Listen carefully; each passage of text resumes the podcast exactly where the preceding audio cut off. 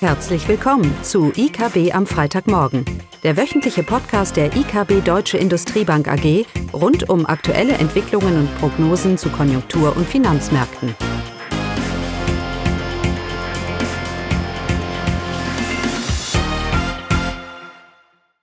Willkommen zu IKB am Freitagmorgen mit mir, Caroline und Klaus. Genau, und heute wollen wir uns austauschen. Wir kommen nicht darum hinweg, uns über den Koalitionsvertrag äh, ganz kurz auszutauschen. Und dann wollen wir aber auch noch einmal, wieder einmal auf die Inflation schauen.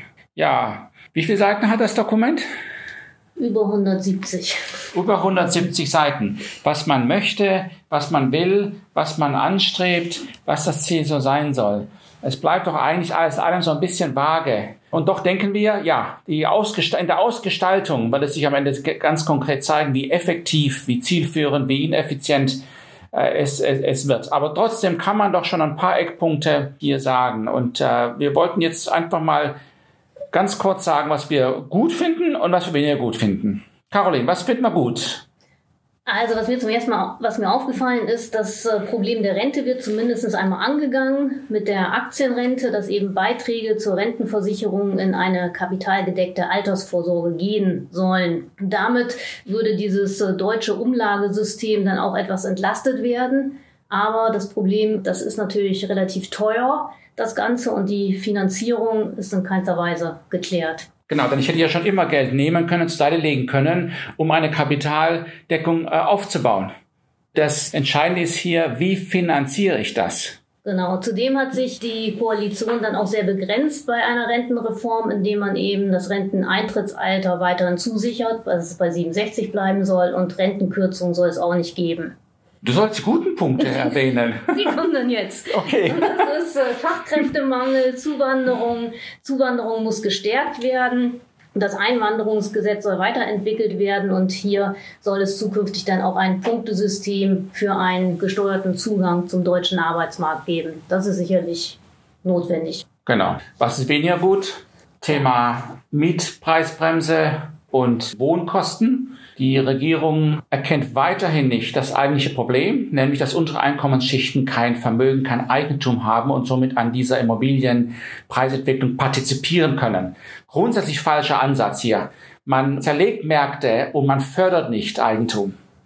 Darüber haben wir auch schon viel, viel geschrieben, äh, was wir denken hier eigentlich gemacht gehört und die Mietpreisbremse hilft hier in keinster, in keinster Weise. Da kann man nur den Kopf schütteln als Volkswirt. Das zweite ist äh, der Mindestlohn. Nicht überraschend, war ja äh, großes äh, Thema für die SPD. Naja, ein Anstieg von 9,50 Euro so rum auf die 12 Euro ist wie viel? 26 Prozent. Das ist natürlich schon eine Hausnummer. Jetzt kann man sagen, ja, aber kein Mensch arbeitet sowieso für 9,50 Euro. Naja, aber es gibt schon welche, die arbeiten unter 12 Euro, nehme ich mal an. Und das mag man jetzt aus sozialpolitischen Gründen ja argumentieren können.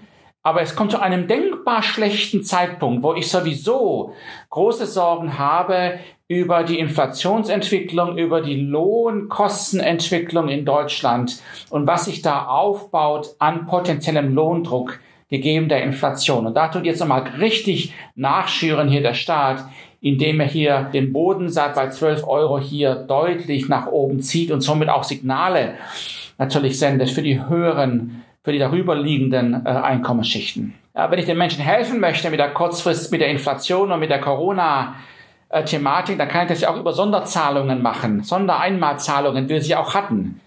Aber doch nicht den, den Mindestlohn, dann den ganzen Tarif, den ganzen Tarifdruck noch weiter erhöhen. Also das ist etwas, was wir doch mit Sorge sehen. Naja, dann haben wir das große Umweltthema. Ja, das Thema. Ja das Thema. Und da ist die Frage, zu welchem Maße dieses Koalitionspapier die Transformation vorantreibt und zu welchem Maße sie sie vorschreibt. Ja? Die Wirtschaft hat einen gigantischen Transformationsprozess vor sich. Und alles, was getan werden kann, um sie da voranzutreiben, höhere Abschreibungen zum Beispiel, das ist ja ein Thema im Koalitionsvertrag, ist sicherlich hier positiv. Aber zu behaupten, dass wir jetzt das Ziel nicht nur gesetzt haben, sondern auch den Weg dahin genau vorgeben oder abgesteckt haben, so waren, glaube ich, die Worte. Das ist nicht nachvollziehbar, denn dann würde man den Weg wissen. Und wir wissen nicht den Weg, den effizientesten Weg. Wir wissen nicht technologisch, wie wir auf eine 0% Emission in dieser kurzen Zeit, die man sich hier gegeben hat, äh, am Ende kommt. Gegeben den Parametern, dass wir noch eine wettbewerbsfähige, wohlstandsfördernde, wohlstandsfördernde Industrie haben möchten. Ja. Und das ist meine Kritik und auch darüber haben wir äh, schon was geschrieben nämlich dass man hier versucht, indem ich den Weg zu einem Ziel genau mir vor Augen führe und alles reguliere und koordiniere und so weiter, dann habe ich den Glauben, dass ich das Ziel erreiche und das mag ich vielleicht auch, aber die Kosten für die Wirtschaft, die Opportunitätskosten dahin sind doch enorm. Vor allem, weil ich auch den Weg dahin nochmal gar nicht weiß, auch wenn ich im Moment ganz gute technologische Ansätze ja dafür gibt. Ja, aber wir reden jetzt hier von einer Volkswirtschaft, die auf 0% Nettoemissionen runter runter soll. Ja, aber eins weiß ich, Preise müssen anpassen und Preisanreize sind die effizientesten Signale und die effizientesten ähm, ähm, Werkzeuge, um Veränderungen voranzubringen. Und dafür hätte weiterhin der Fokus darauf liegen sollen. Aber das ist nicht ein globales Thema. Da sind wir wieder bei Glasgow und nicht unbedingt beim, beim Koalitionsvertrag. Ich nehme mit, dass wir uns hier warm anziehen müssen, was hier eine Mischung in der Wirtschaft besser wissen und so weiter, Regulierung hier, äh, das, was wir schon länger verpflichtet hatten, dass das voranschreitet. Aber da ist alles noch sehr, sehr vage, aber ich beruhe mich ein bisschen auf die Aussagen der Politiker und was wir anhand von den grundsätzlichen Denken über die Wirtschaft, grundsätzliche wirtschaftliche Prinzipien hier, was wir da so von den einzelnen Parteien hier mitnehmen. Och, jetzt haben wir aber doch viel gesagt. Hm? Mhm. Genau, also unterm Strich. Viele Vorhaben, wenig Konkretes. Das ist doch meine Aussage. So konkret sind wir, Caroline. So ist das. Genau. Das bringt uns zum anderen Thema. Und das greift aber da auch ein bisschen ein. Das heißt, wir haben jetzt, wir geben jetzt viel Regulierung, wir erhöhen die Transaktionskosten in der Wirtschaft, wir belasten Netto-Renditen von Neuinvestitionen auch, weil wir erstmal in neue Technologien auch investieren müssen. Und all das sagt uns, dass sich hier Kostendruck aufbaut. Stichwort kurz- wie auch mittelfristige Inflation. Und die Bundesbank hat diese Woche ihren Monatsbericht, man konnte es auch schon in der Presse lesen, und die haben gesagt, dass die Inflationsrate jetzt im November vielleicht auf 6% ansteigen könnte. Das ist erstmal von keiner Bedeutung. Entscheidend ist ja der Verlauf der Inflation. Klar, sie wird jetzt im November und im Dezember ihren Höhepunkt erreichen und dann technisch ab Januar wieder runtergehen. Ja, das äh, sagen wir ja schon lange und das hält auch weiter Bestand. Also der Verlauf ändert sich nicht. Aber das Problem ist, dass je höher diese Inflation jetzt steigt, verschiebt sich diese Dynamik auch im nächsten Jahr. Und dementsprechend könnte ich auch nächstes Jahr eine Inflationsrate haben, die relativ hoch ist. Das heißt, die durchschnittliche Inflationsrate in Deutschland könnte auch nächstes Jahr durchaus bei um die drei Prozent liegen. Ja, zum Jahresende werden wir unter den zwei liegen. Aber der Verlauf, wie er ist, könnte auch für nächstes Jahr eine drei vom Komma hier mit sich bringen.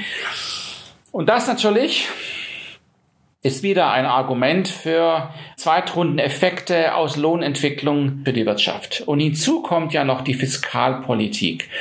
Und das ist unser, einer unserer Hauptpunkte heute.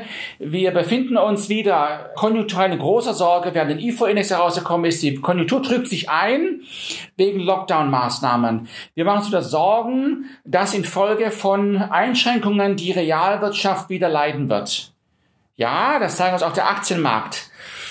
Ähm, wird nicht so schlimm sein wie die letzten beiden Lockdowns. Man hat ja gelernt, man wird selektiver, man versucht damit umzugehen. Aber das hat ja auch eine Inflationskomponente. Denn wir versuchen ja über die Krisenpolitik, dass Leute ihr Einkommen aufrechterhalten. Der Staat leiht sich Geld und teilt es aus.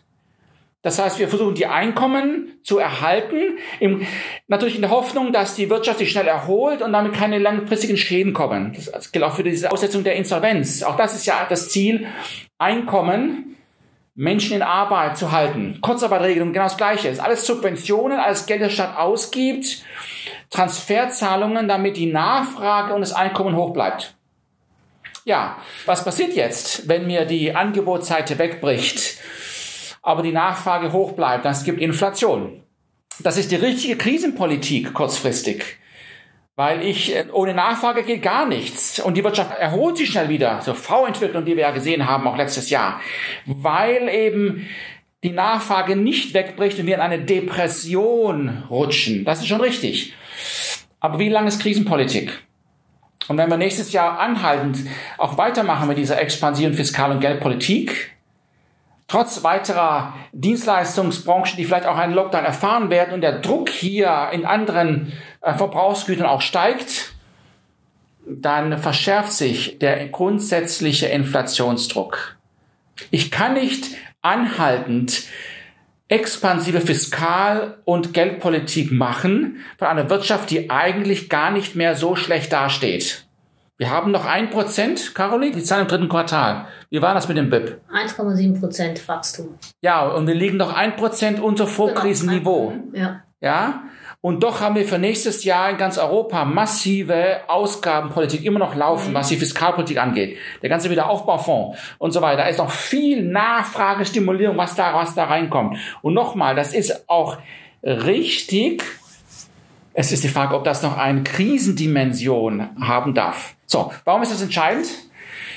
Weil unsere Einschätzung ist, dass uh, unabhängig jetzt von diesen Lockdown, möglichen Lockdown-Maßnahmen, unabhängig von steigenden Inzidenzen, gehen wir davon aus, dass die EZB im Dezember hier die, ihr PEP-Programm als ein Tapering ankündigen wird und eine Beendung des Aufkaufprogramms im März 22 bestätigt. Das heißt, unabhängig von den Konjunkturrisiken sehen wir keinen Raum anhand den Inflationsrisiken, dass diese Notenbank nicht jetzt mal zur Tat schreitet, um aus der ultra, ultra, ultra expansiven Geldpolitik zu einer ultra expansiven Geldpolitik zurückfährt.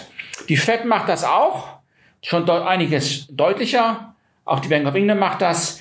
Und es wird Zeit, vor allem gegeben, nochmal, vielleicht auch wegen der erneut ansteigenden Inzidenz, brauchen wir hier eine Geldpolitik, die sich jetzt etwas langsam zurücknimmt, um diese Inflationsthematik wirklich sicherzustellen, dass es ein einmaliger Effekt und in der Tat nicht Zweitrundeneffekte und ein nachhaltiger Anstieg in der Inflationsrate kommt. Also das davon gehen wir aus und das ist ganz unabhängig von der Konjunktureintrübung, die wir jetzt sehen. Ich denke, das ist unser Punkt, den wir heute machen wollen, neben unseren Gedanken zum Koalitionsvertrag. Genau, zu den Inflationsrisiken haben wir auch eine Kapitalmarkt-News geschrieben, die auch verlinkt ist unter dem Podcast. Damit hätten so wir es, oder? Also, wie immer, ein schönes Wochenende. Tschüss. Das war das wöchentliche IKB am Freitagmorgen. Sie wollen immer über neue Ausgaben informiert bleiben? Dann direkt den Podcast abonnieren. Oder besuchen Sie uns unter www.ikb-blog.de slash podcast.